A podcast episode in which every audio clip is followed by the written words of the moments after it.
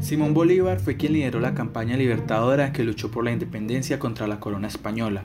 Nació en Venezuela, donde vivió gran parte de su infancia antes de partir a Europa tras la muerte de sus padres. Allí se formó y entre ires y venires regresó definitivamente a Caracas con una sola convicción, la independencia de América. Desde ese momento se convirtió en un respetado líder militar y en el protagonista de los sucesos y de las batallas más importantes de la independencia de la Nueva Granada, a la que le llamó República de la Gran Colombia. Este episodio hace parte de la serie El juicio de las estatuas. Puedes escuchar también un análisis sobre patrimonio y tres relatos más sobre personajes históricos del país. Mariscal Jorge Robledo, Miguel Ángel Builes y Gustavo Rojas Pinilla. En estos relatos se analiza la vida y obra de cada uno y su importancia dentro del patrimonio. Te invitamos a que los escuches en nuestro canal de SoundCloud o en otras plataformas como Spotify y Deezer, buscándonos como de la urbe. Déjanos tu comentario en Twitter en arroba de la urbe con el hashtag numeral el juicio de las estatuas.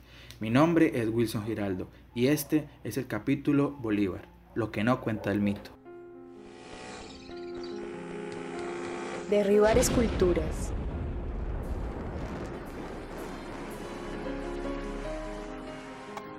Reinterpretar el patrimonio.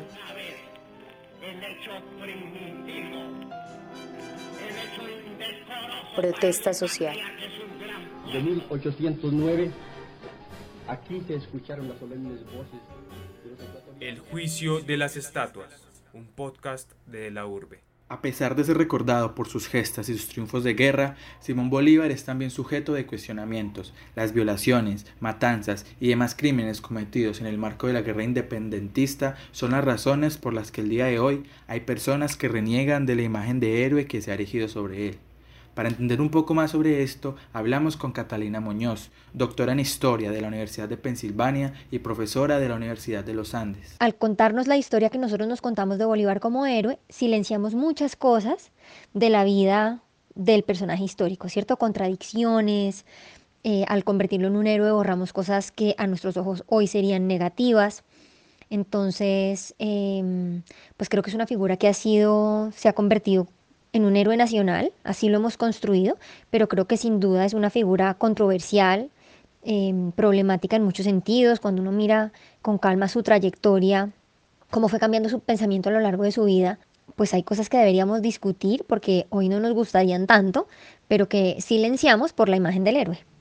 Así pues, tiene mucho sentido empezar a preguntarnos si la figura e historia de Simón Bolívar es inmaculada o si por el contrario, este cúmulo de hechos nos plantea un escenario en el que se hace necesario cuestionarnos su imagen. Con el paso de los años, a medida que la campaña se mueve hacia el sur, eh, Bolívar va cambiando su manera de pensar eh, y esa, su concepción de la democracia se achica bastante.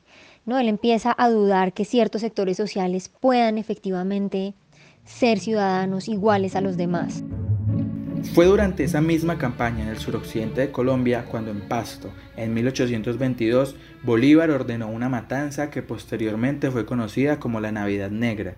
Este hecho ha sido criticado por estudiosos nariñenses. Sin embargo, para Rafael Toro, director de la Sociedad Bolivariana de la Academia Antioqueña de Historia, esto no es así. La referencia que se hace a la noche de la matanza en la ciudad de Pasto el 24 de diciembre de 1822 es algo que no puede atribuírsele al libertador Simón Bolívar.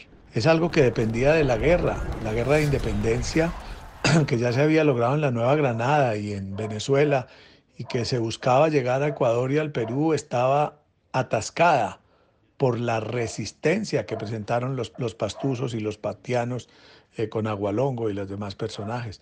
Recordemos que Pasto era una ciudad monárquica, realista, y estábamos en una guerra. Era una guerra contra los españoles y contra los chapetones y contra los realistas. Simón Bolívar tiene monumentos a lo largo de Colombia. La plaza más importante del país, que está en Bogotá, lleva su nombre.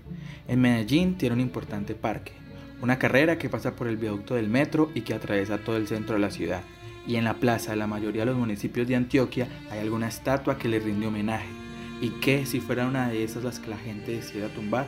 Por una parte, habrá quienes se opongan férreamente a esta idea. No veo la forma de que hayan personas que, que empiecen a tumbar las estatuas del libertador Simón Bolívar eh, y serían actos vandálicos. Pero, ¿acaso no es precisamente ese carácter humano de Bolívar el que lo hace proclive a ser cuestionado y visto desde otra óptica? Las personas que se oponen a esta práctica como si fuera un irrespeto contra la memoria, en mi opinión, eh, tienen una posición bastante conservadora. ¿Cierto? Nuevamente, de mantener el pasado fijo, de pretender que el pasado no se pueda mover.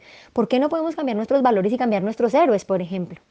Eh, si, las condiciones se dieran en Colombia para que cuestionáramos tantas cosas de nuestro pasado que deberíamos cuestionar, me parece que, sería algo eh, provechoso y positivo. Cuestionarse es visto por muchos como deber de los ciudadanos de una nación, sobre todo cuando tiene una tradición tan rica como la nuestra.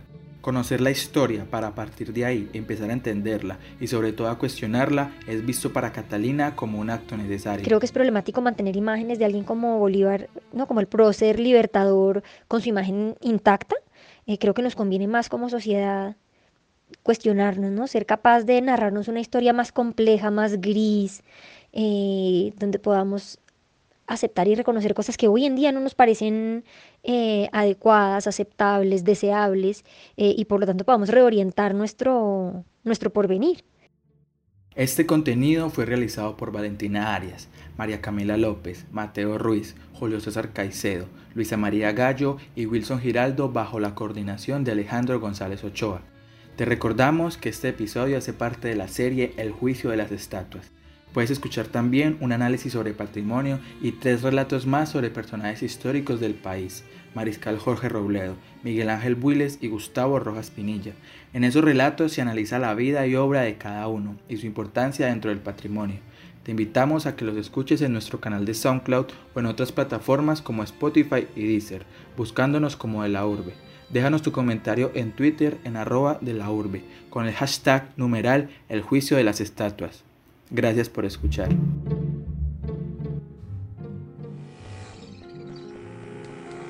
Derribar esculturas.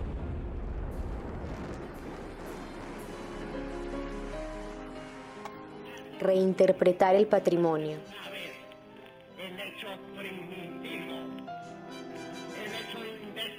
Protesta social. De 1809, aquí se escucharon las solemnes voces el juicio de las estatuas, un podcast de la urbe.